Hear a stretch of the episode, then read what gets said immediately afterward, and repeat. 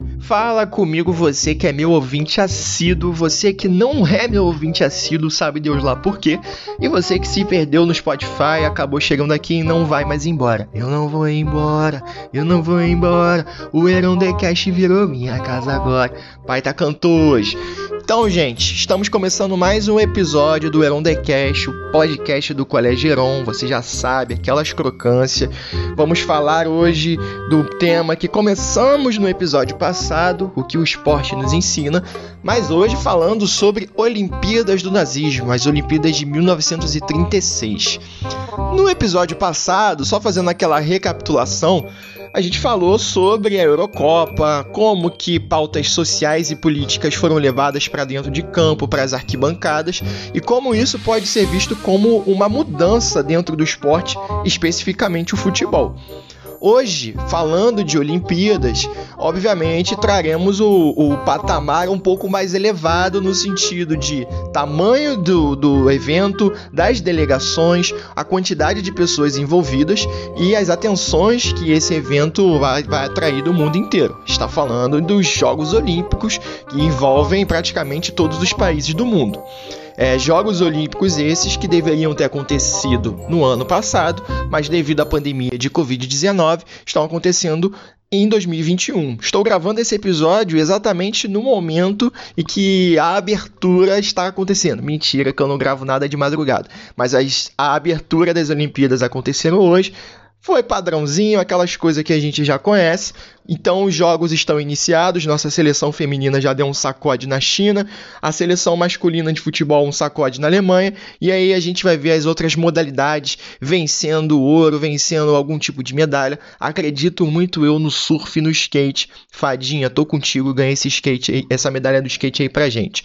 Mas gente, antes da gente aprofundar no assunto, óbvio que você vai seguir a trilha do ouro, você vai lá no arroba no Instagram, você vai curtir a publicação, você vai recomendar alguma coisa pra gente falar, vai indicar o episódio, vai falar, ó, episódio 032 ficou bala, pai, gostei.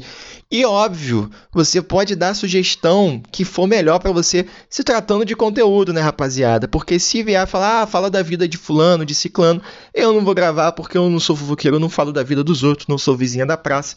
Então, toma conta da tua vida, indica um episódio maneiro, curte, compartilha, segue a página e faz aquilo tudo que a gente está acostumado. Arrasta para cima aí pra gente começar. Então, Olimpíadas de 36, eu vou fazer uma ponte aqui com vocês só para vocês entenderem o que são os Jogos Olímpicos e qual é a magnitude desse evento. Jogos Olímpicos começam, segundo a mitologia, a partir de Hércules que cria um evento para homenagear o seu pai, Zeus, o deus que muitas vezes tomava a forma de homem, se relacionava com mulheres gregas e acabava tendo filhos semideuses. Ok, isso aí é mitologia grega, todo mundo já teve contato com isso em algum momento na vida. Mas, segundo os vestígios históricos, a gente tem os Jogos Olímpicos como eventos muito importantes nas relações entre as cidades-estado, principalmente Atenas e Esparta.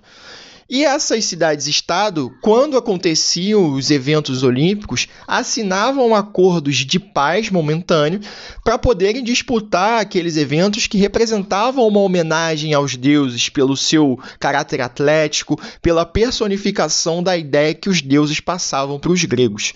E aí, com o passar dos anos, os eventos deixaram de ser realizados e somente no século XIX, depois de Cristo, a gente tem a volta das Olimpíadas, as chamadas Olimpíadas modernas, que vão começar em Atenas e aí, com o passar dos anos, de quatro em quatro anos, vão trazer, por exemplo, as bandeiras, a questão dos hinos, as participações femininas, tudo isso que a gente considera como importantes mudanças no cenário esportivo e social da história da humanidade.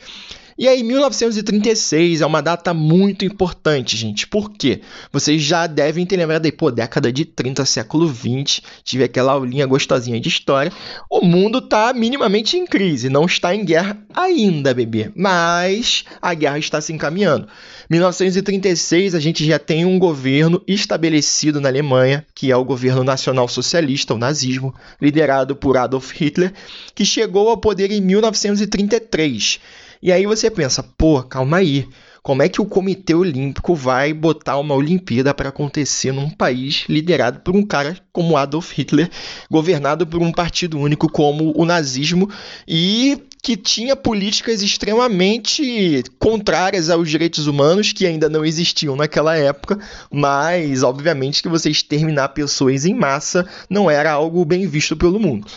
Então, uma coisa que vocês têm que entender, os Jogos Olímpicos de Berlim, eles foram decretados, vamos colocar assim, em 1931, período em que o nazismo ainda não estava no poder a Alemanha buscava formas de se reposicionar no cenário internacional, tinha passado por um longo período de crise em decorrência da derrota na Primeira Guerra.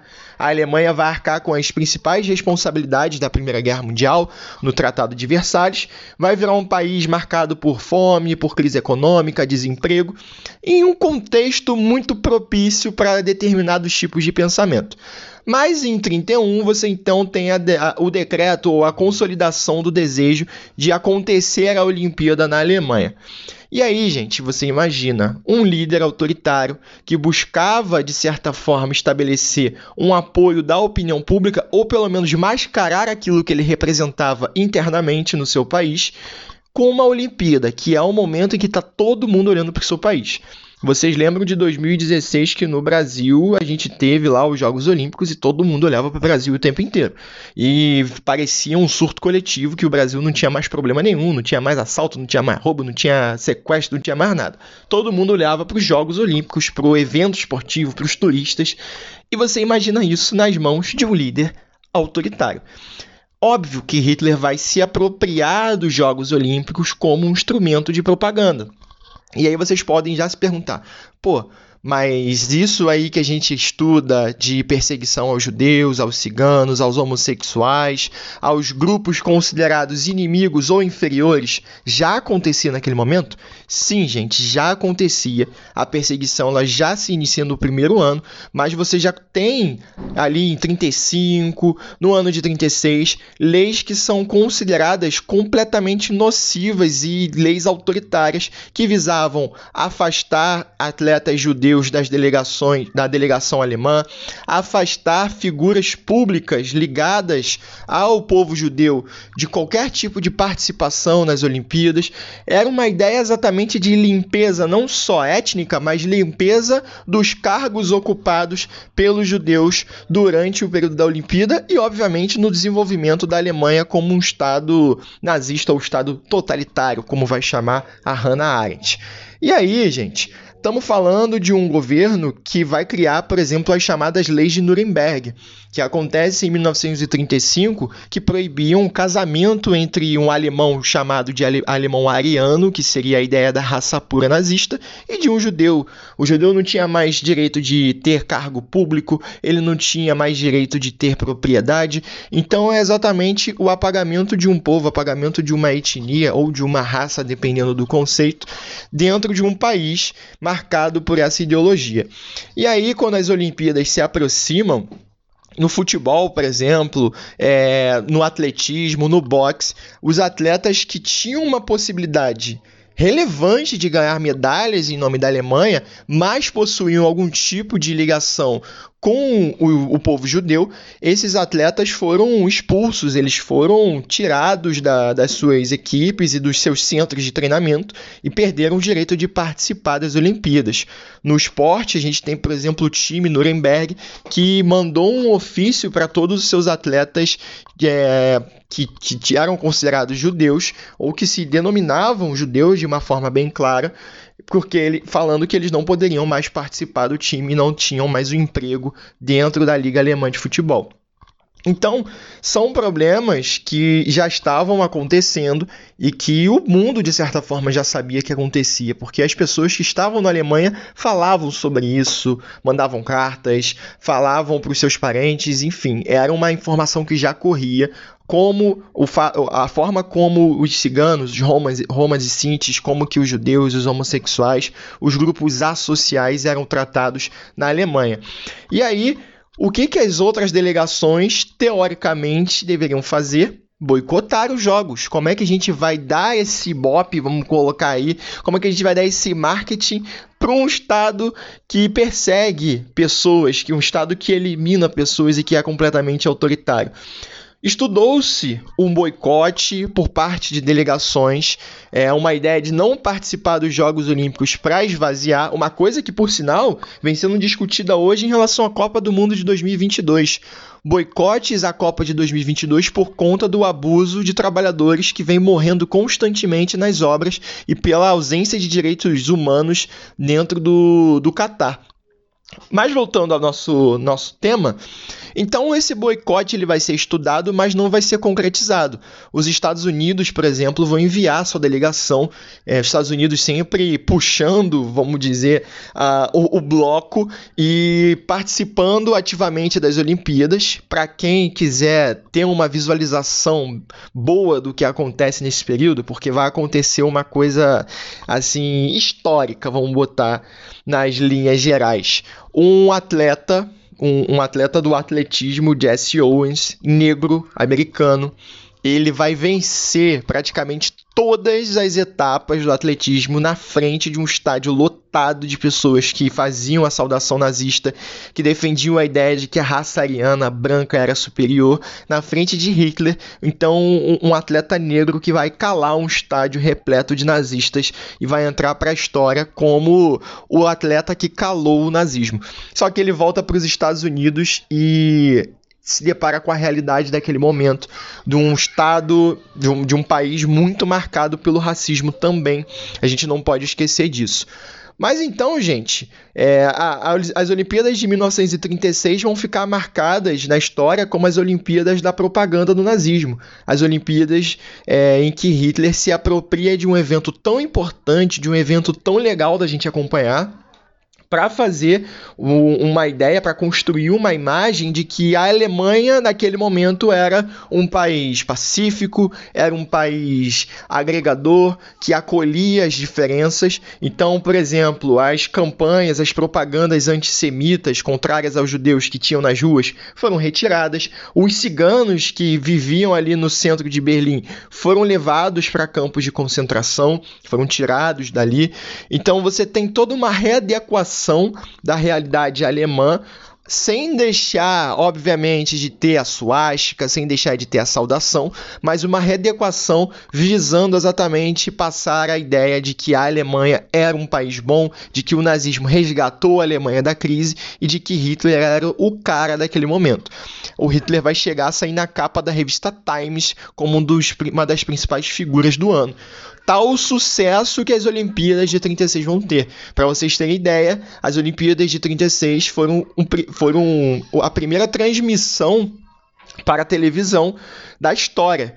Então tem um filme, por exemplo, Contato, que é um filme dos anos 90, que a raça humana consegue estabelecer contato com alienígenas e a primeira coisa que os alienígenas mandam é a transmissão de abertura das Olimpíadas de 36, porque foi o primeiro momento que a gente consegue ter a transmissão de televisão e acompanhar. É, você tem essa transmissão passando em telões na Alemanha e todo aquele discurso acalorado do Hitler abrindo as Olimpíadas que visavam reforçar uma ideia de que o ariano ele era quase que um super-homem, é, era extremamente atlético, com músculos torneados, a ideia de que eles não poderiam perder para ninguém.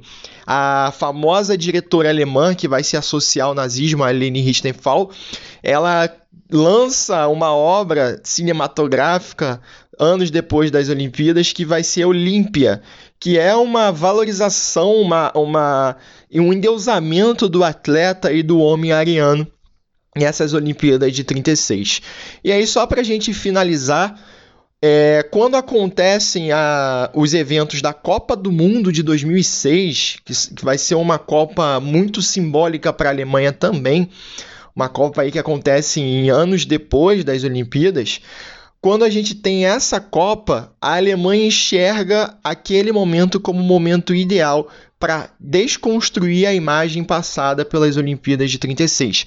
Outras Olimpíadas acontecem em, em Munique, na, na década de 70, mas a Copa de 2006 vai ser o momento em que, por exemplo, o estádio de Berlim ele vai ser destruído e reconstruído para apagar as menções ao nazismo daquelas Olimpíadas que ficaram marcadas como as Olimpíadas do nazismo. Muita propaganda, muita ideologia, pouco boicote, pouca movimentação por parte dos países que poderiam ter dado um sinal para a Alemanha nazista já naquele momento, mas abriram mão da sua é, do seu ativismo político, da sua participação e foram e jogaram e venceram etapas. A Alemanha venceu muitas medalhas, Estados Unidos também, e as Olimpíadas foram consideradas um evento de sucesso, o que para a história acabou sendo um grande erro, certo?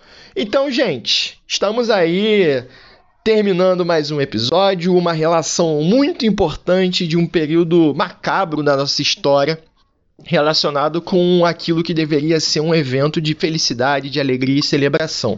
Mas só para vocês terem ideia de como que o esporte, como que um evento como a Olimpíada pode ser usado para fins políticos, seja para o bem ou seja para o mal.